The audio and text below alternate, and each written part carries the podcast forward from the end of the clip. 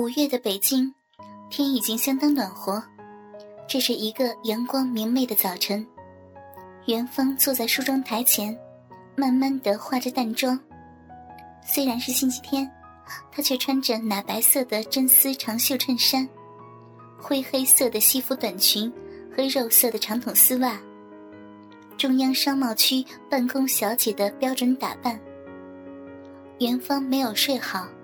很早就醒来了，最近的许多事情让他烦心，甚至恐惧，仿佛有什么重大的事情就要发生，即将改变他的整个生活。最近公司宣布结构重组，中国分公司虽然业绩不差，却首当其冲。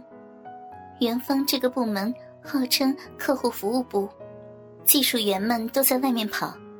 家里也就七个所谓的白领丽人，再加上一个外方的经理。外方经理名叫杰克，四十出头，调来中国部有大半年了，老婆却一直没跟过来。据说他还有四分之一的中国血统，能讲汉语，但不能读写。大家都说这个人绝对是个好人，关键时刻肯为下属争利益。可是，就一个毛病，用技术员的话讲，叫做见不得穿裙子的。而且，杰克不像其他老外那样到三里屯的酒吧里泡妞，他喜欢在写字楼的白领里面寻找艳遇，也不管人家是未婚的姑娘还是有家的少妇，只要是穿套裙、高跟鞋、有几分姿色的，就纠缠上去。至于窝边这七个办公室的小姐，他自然不会不注意的。半年前，杰克上任不久，像徐倩他们几个北外毕业的就开始暗示，和老板的关系不一般。会计部的沈云曾悄悄地告诉元芳，说他听到过杰克向公司其他外籍经理吹嘘，一年内要把客服部七个女人全部搞上床。元芳撇撇嘴，心想。别说还有自己，雅琴姐她就搞不定。雅琴是他们七个当中最年长的，三十刚过，丈夫前年自费去了澳洲读语言，雅琴一个人带着四岁的女儿，还要照顾公婆，在办公室里，元芳和她谈得来些。元芳和公司其他的女孩不太一样，她只有师范专科的学历。正牌学校出来的，比如徐倩他们，就不怎么看得上他。两年前，他走上社会，在西郊一所小学教英语。学校条件差，冬天教室里还要生炉火。寒假时，他在公司里找了一份临时工做文秘，后来就留下来了。去年夏天，元芳在地铁里邂逅了他的白马王子吴斌。今年春节，双方父母同意后，他们就结了婚。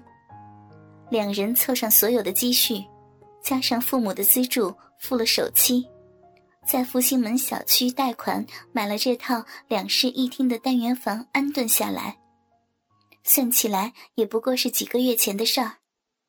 元芳并不太介意其他的女孩怎么看他，每天上班做好分内的事。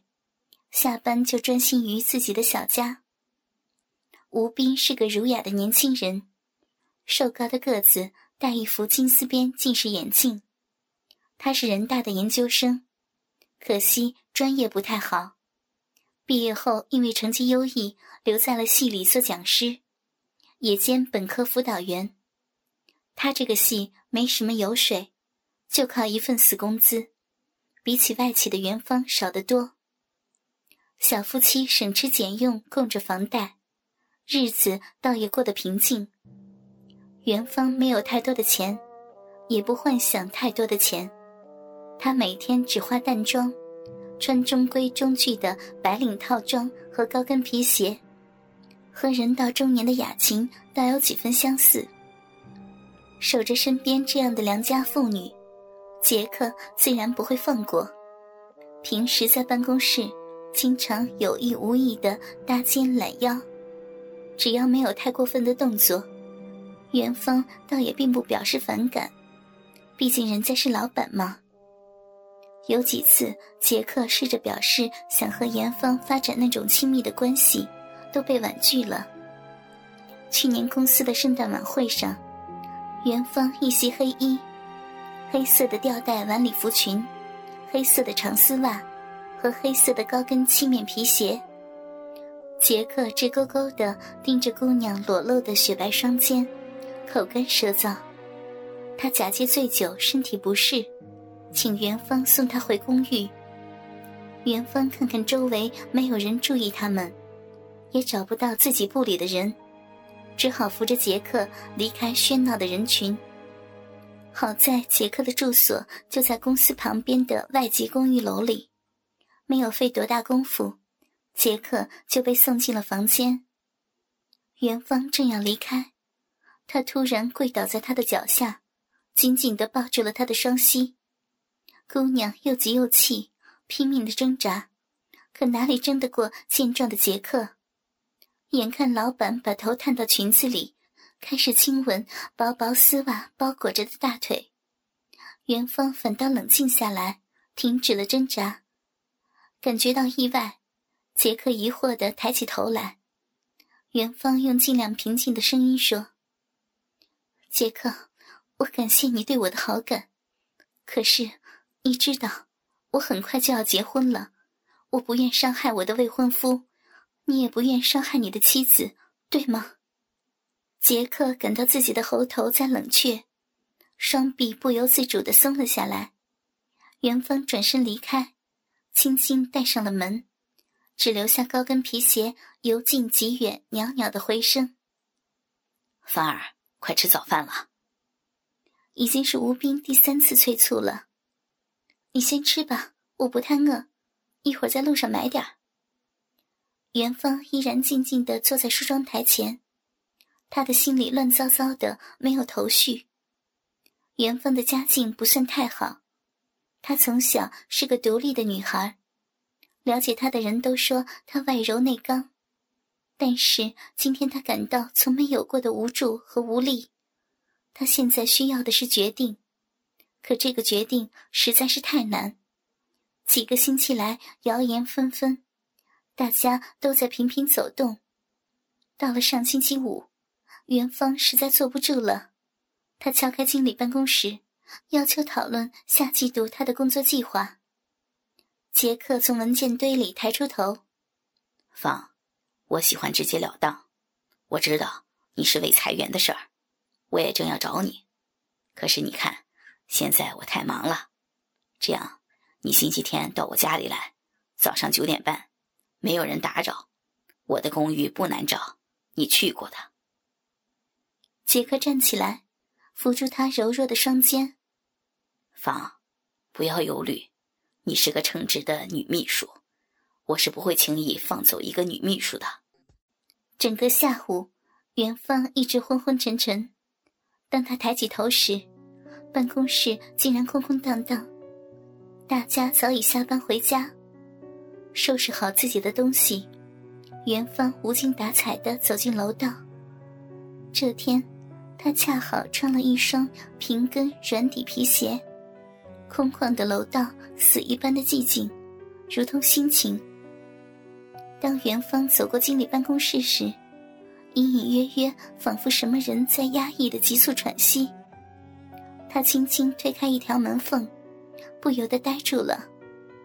雅琴上身伏在宽大的老板桌上，双手紧紧扒住桌沿，丰腴白皙的屁股高高的撅起，灰色的套裙、白色的内裤和肉色透明的袜裤被退到膝下。杰克立在雅琴身后，裤子胡乱地堆落在脚上，裸露结实的臀部奋力地前后冲刺，撞击着女人成熟的身体。元芳悲哀着，为自己的同事，也为自己。墙上的挂钟敲响了十点，元芳缓缓地站了起来。她披上一件淡灰色的风衣，穿好黑色的高跟皮鞋，拎了一副手袋，和吴斌招呼了一声，便走出家门。站在地铁车厢里，元丰的头脑慢慢清醒起来。地铁对于元丰来说有着特殊的意义。从初中开始，他几乎每天都要在这里挨过一两个小时，当然节假日除外。在这狭小拥挤的空间里，伴随着一个个疲惫的、无奈的、麻木的而又顽强的面孔，熟悉的和陌生的，他成长起来，也变得坚强。每个人有生存的权利，和追求更美好生活的权利，这就是神圣不可剥夺的人权。每个人都不应该轻易放弃自己奋斗的果实，哪怕付出代价。当元芳再次沐浴在阳光下，他的脚步已经不再那么沉重。九十年代初，北京的天空还是蔚蓝色的，紫红色的杨花已经落尽。鲜艳夺目的迎春正在怒放，和暖的微风拂过柳梢，也拂过姑娘的脸颊。元芳已经做出了决定，她要捍卫自己的工作，捍卫自己的家，捍卫自己来之不易的一切。如同杰克所说的那样，他的公寓不难找。几个黑人住户走过楼道，看到站立在杰克门前的元芳。做起了鬼脸，其中一人还冲他吹着口哨。元芳没有理会他们。这种骚扰，每个白领小姐几乎每天都会遇到。然而，今天的并不是出于对美貌的欣赏，而是一种嘲弄，因为最近他们看到太多的女人出现在这里，他们知道这些女人敲响房门的目的。也知道房门关闭后，他们将自愿的或被迫的做些什么。这些女人的年龄、容貌、衣着和气质各异，而结果都是一样的。元芳并不了解这些，他理了理被风吹乱的发梢，平静的按下了门铃。吴斌的客人已经陆陆续续的到了。今天他邀请了研究生时的同学。和系里几个谈得来的年轻教师，大家一直吵着要来看新娘子和新房子。元芳推说老板要和他单独加班整理文件，趁着没有其他人，还可以探寻一些公司裁员的内幕消息。吴斌也就没有勉强。吴斌向大家介绍着他的新居，虽然不很大，却被元芳布置的温馨而舒适。想到自己的妻子，吴斌内心充满温暖和骄傲。哥哥们，倾听网最新地址，请查找 QQ 号二零七七零九零零零七，QQ 名称就是倾听网的最新地址了。